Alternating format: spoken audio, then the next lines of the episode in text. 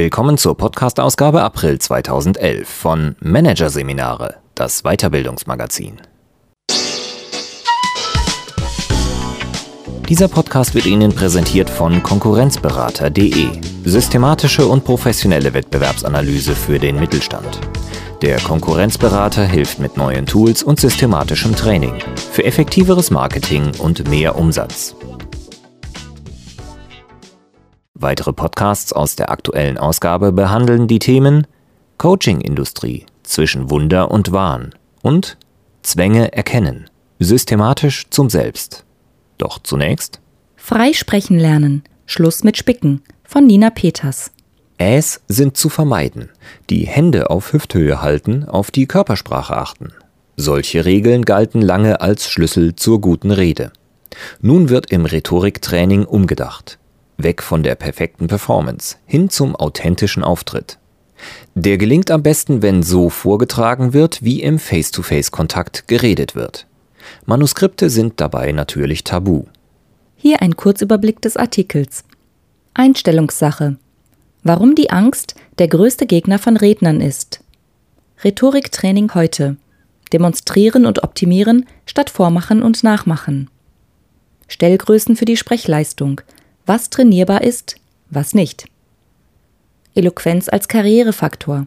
Warum Rednerclubs mehr Zulauf haben. Merktechnik und Mindmapping. Lernhilfen für die freie Rede. Und ad hoc formulieren. Die hohe Kunst der wirklich freien Rede. Im Deutschen Bundestag scheiterte vor rund zwölf Jahren ein denkwürdiger Antrag. Er zielte darauf, die freie Rede im Parlament zu stärken.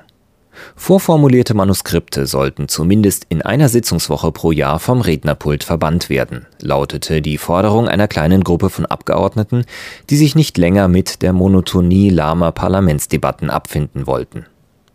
Dass sie sich nicht durchsetzen konnten, wird noch heute jeder bedauern, der auf dem Informationskanal Phoenix in eine Bundestagssitzung gerät. Wer nicht einschlafen will, schaltet besser weg.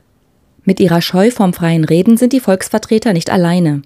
So wie im Bundestag haben auf vielen Podien die Vorleser und Manuskriptsprecher das Sagen. Vorstandsvorsitzende rattern Redevorlagen herunter, Manager stammeln sich durch PowerPoint-Präsentationen und Abteilungsleiter radebrechen die Meetingagenda. Sieht man von zahlenlastigen Jahresbilanzen oder kniffligen Pressestatements ab? Was man sagen will, hat man doch eigentlich im Kopf. Warum fällt es trotzdem oft so schwer, das auch flüssig und frei vorzubringen? Unsere Redeleistung hängt wesentlich von unserer Einstellung zur Redesituation ab, erklärt Sprechwissenschaftlerin Prof. Dr. Christa Heilmann und benennt damit gleich die Hauptbaustelle. Vor anderen zu sprechen löst bei vielen Menschen Angst aus. Der Körper schaltet in den Flucht- oder Kampfmodus um. Die Symptome kennt jeder. Atemnot, Herzklopfen, schwitzige Hände. Soweit eine normale biologische Reaktion. Die Ursache der Redeangst ist hingegen anerzogen. Eloquenz gilt als hochstehendes Persönlichkeitsmerkmal, erklärt Gerd Kegel, Professor für Psycholinguistik an der Universität München. Je mehr ein Sprecher dies als Anspruch verinnerlicht habe, desto größer sei seine Versagensangst.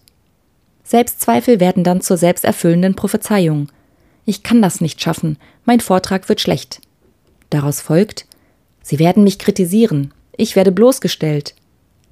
Die Angst vorm Scheitern blockiert das rationale Denken, raubt jegliche Souveränität, und treibt dazu, sich starr ans Manuskript zu klammern. Genau an diesem Punkt setzt Sprechertrainer Michael Rossier an. Er arbeitet mit seinen Seminarteilnehmern in erster Linie daran, Hemmungen abzubauen. Das Trainingsziel? Sich vor einer Gruppe ähnlich zu verhalten wie in einem privaten Gespräch. Dazu gibt Rossier jedem Teilnehmer am Anfang des Seminars ein Stichwort und fordert ihn auf, erzählen Sie uns einfach alles, was Ihnen spontan dazu einfällt. Die Idee dahinter, die Teilnehmer müssen schnell reagieren und richten ihre Aufmerksamkeit ausschließlich auf das, was sie sagen wollen. So bleibt keine Zeit für blockierende Befürchtungen. Das löst bei vielen bereits einen Aha-Effekt aus, sagt der Sprechexperte. Rossiers Herangehensweise spiegelt die Marschrichtung wider, die sich in den vergangenen Jahrzehnten in der Rhetorikvermittlung herausgebildet hat. Während sich lange Zeit didaktische Ansätze hielten, die darauf zielten, die Sprachleistung über die Nachahmung von Vorbildern zu steigern, wird mittlerweile stärker am individuellen Ausdruck des Redners gearbeitet, fast Kegel zusammen. Hieß es früher Vormachen und Nachmachen, lautet die Devise heutiger Rhetoriktrainings eher demonstrieren und optimieren. Zu schnell, zu unbetont oder in zu langen Sätzen zu sprechen sind beispielsweise Redeschwächen, an denen im Sprechseminar gearbeitet wird. Denn Rhythmus, Redetempo, Körperhaltung, Blickkontakt und Wortwahl gehören zu den Faktoren im menschlichen Ausdrucksverhalten, die bewusst steuerbar und damit auch trainierbar sind. Eine bekannte Methode, beispielsweise um die Artikulation zu verbessern, ist das Korkensprechen, mit dem die weite Öffnung des Mundes trainiert wird. Atemtechniken wie die Bauchflankenatmung wirken sich nicht nur positiv auf die Stimme aus, sondern helfen auch dabei, Angstsymptome wie Herzklopfen oder Schnappatmung in den Griff zu bekommen. Nicht trainierbar hingegen sind Gestik und Mimik. Man erkennt schnell, wenn ein Sprecher bestimmte Gesten einstudiert hat, sagt Sprechwissenschaftlerin Heilmann. Denn die Hände bewegen sich dann nicht spontan, sondern erst nachdem die Worte, die sie unterstreichen sollen, schon gesagt wurden – meist mit dem Ergebnis, dass der Sprecher unauthentisch wirkt. Trotzdem rücken viele Rhetoriklehrer nicht davon ab, mit ihren Schülern Gesten und Bewegungen zu üben. Merkels Fingerring lässt grüßen. Was der Sprechleistung in jedem Fall dient, ist ein ausführliches Warming-up vor jedem Redeauftritt. Dazu kann man komplizierte Namen, Definitionen oder Fremdwörter mehrmals aussprechen. Auch das laute Vorsagen des eigenen Redebeitrags kann hilfreich sein. Damit wird der Prozess vom Gedanken zum ausformulierten Satz bereits in einen geläufigeren Zusammenhang gebracht, erklärt Christa Heilmann. Reden ist also die sicherste Methode, um die eigene Redekompetenz zu verbessern. Gelegenheit dazu bieten Redeclubs wie die Toastmaster. In Deutschland gibt es bereits 58 Ableger der internationalen Vereinigung. Die Mitglieder dieser Clubs treffen sich in der Regel zweimal pro Monat, um durch Stegreifreden oder Debatten das freie Reden zu üben. Aus diesem Grund trat auch Beate Backhaus bei den Münchner Toastmaster ein. Als Sachverständige für Gebäudeschäden muss die selbstständige Bauingenieurin oft vor Mieter- oder Eigentümerversammlungen sprechen. Diese Termine waren lange Zeit ein großer Stressfaktor für mich, erzählt Backhaus rückblickend. Vor vier Jahren stieß sie auf die Business Speaker. Für Backhaus brachte das die Wende. Ich habe mittlerweile großen Spaß daran, Vorträge zu halten, sagt sie. Mit der Entscheidung, ihre Redefähigkeit auch nach Feierabend zu trainieren, steht Backhaus nicht alleine da. Rhetorikvereinigungen müssen sich um Mitglieder aktuell nicht sorgen. Ein Grund? Eloquenz gilt zunehmend als Karrierefaktor, hat Rhetoriktrainer Peter H. Ditko beobachtet. Vor allem junge Führungskräfte wissen, dass sie mit trockenen Präsentationen auf Dauer nicht ankommen. Viele lassen sich gezielt rednerisch schulen, um ihre Karriere zu beschleunigen, erklärt der Leiter der Deutschen Rednerschule GmbH. Mit einer guten Rede könne man nicht nur die eigenen Leistungen im helleren Licht erstrahlen lassen. Wer gut reden kann, wirkt kompetent und selbstbewusst, dem werden auch größere Aufgaben zugetraut, sagt Ditko. Besonders souverän wirkt, wer auch bei längeren Vorträgen ohne Redemanuskript auskommt. Damit der Redeauftritt ohne Spickzettel gelingt, können sich Sprecher unter anderem mit Merktechniken behelfen. Eine gängige Methode ist die Loki-Technik. Das Grundprinzip ist schnell erklärt. Fakten werden mental mit Orten verknüpft. Das kann beispielsweise ein wohlbekannter Weg oder Raum sein, an dem an markanten Punkten Schlüsselworte abgelegt werden. Um das Memorierte wieder hervorzuholen, schreitet man geistig die vorher festgelegte Route ab. Vorab muss der eigene Vortrag natürlich inhaltlich auf Kernpunkte konzentriert und mit einem roten Faden versehen werden.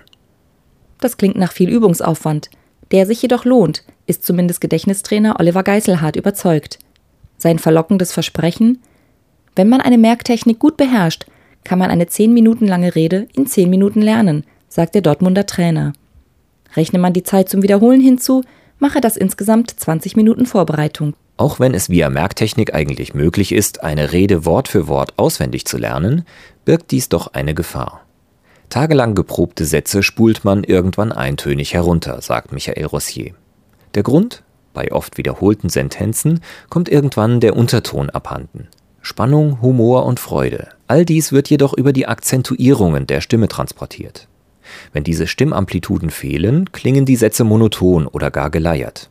Die Effekte, die das freie Sprechen eigentlich haben soll, überzeugen, fesseln und unterhalten, gehen beim Aufsagen von auswendig gelerntem folglich verloren. Formuliert man die Sätze hingegen erst im Moment der Rede, also wie im privaten Gespräch auch, spricht man eigentlich erst wirklich frei, findet zumindest Trainer Rossier. Erst dann sind Sprecher wirklich authentisch und glaubhaft. Dazu gehört allerdings Mut.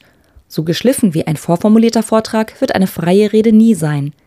Doch auch auf das spontane Sprechen kann man sich vorbereiten. Hilfreich ist etwa das Erstellen einer Mindmap. Dazu werden Dazu wird jeder Themenbereich mit all seinen Querverbindungen in einem Diagramm erfasst und nach Oberbegriffen strukturiert.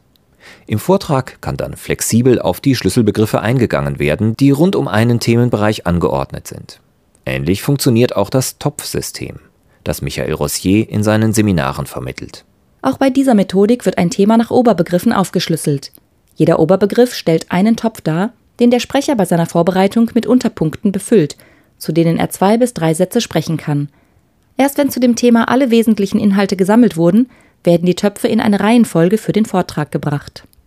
Über die Vielzahl der Rhetoriktechniken, angefangen bei Warm-up-Methoden über Artikulationstechniken bis hin zur Mindmap, sollte eines nicht vergessen werden. Eine zu makellose Performance wirkt unecht, sagt Sprechexperte Michael Rossier. Frei nach dem Motto Perfektion ist kontraproduktiv, sollten sich Sprecher daher ihren eigenen Ausdruck bewahren. Auch wenn mal ein Ä dazwischen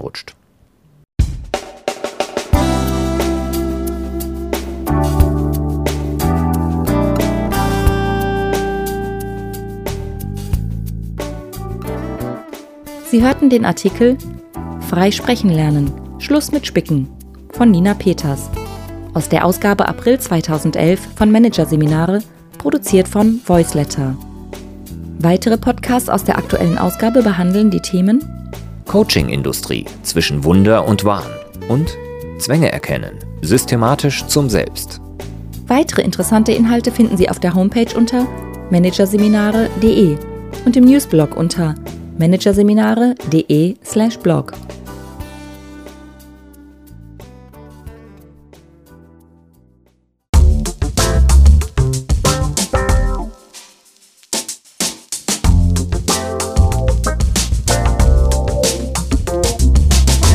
Das war der Podcast von Managerseminare, das Weiterbildungsmagazin, Ausgabe April 2011. Dieser Podcast wird Ihnen präsentiert von www.konkurrenzberater.de. Konkurrenzanalyse als Navigationssystem für den Wettbewerb. Übrigens, immer mehr mittelständische Unternehmen investieren in eine professionelle und systematische Wettbewerbsbeobachtung und sind dadurch schneller am Markt, machen mehr Umsatz, kommunizieren klarer. Mehr Informationen, Beratungs- und Trainingsangebote zum Thema Konkurrenzanalyse finden Sie unter www.konkurrenzberater.de.